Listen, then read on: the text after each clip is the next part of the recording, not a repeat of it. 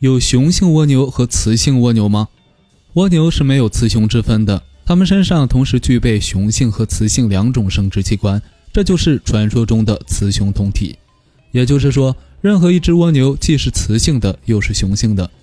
有趣的是，虽然蜗牛同时具备雌雄两种器官，但一只蜗牛是无法完成生殖后代、繁衍后代的工作的。这项伟大的工作需要两只蜗牛互相帮助来完成。它们的触角右侧附近长有生殖孔，每到梅雨季节，两只蜗牛便互相靠近。当然，它们爬行得非常慢，一分钟也就在十厘米左右。这个时候，它们用触角相互接触之后，都从生殖孔中伸出尖尖的、像长矛一样的东西，向对方的生殖孔中输送精子。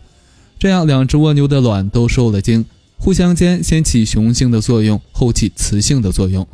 其实。不只是蜗牛，蚯蚓也是这样一种雌雄同体的动物。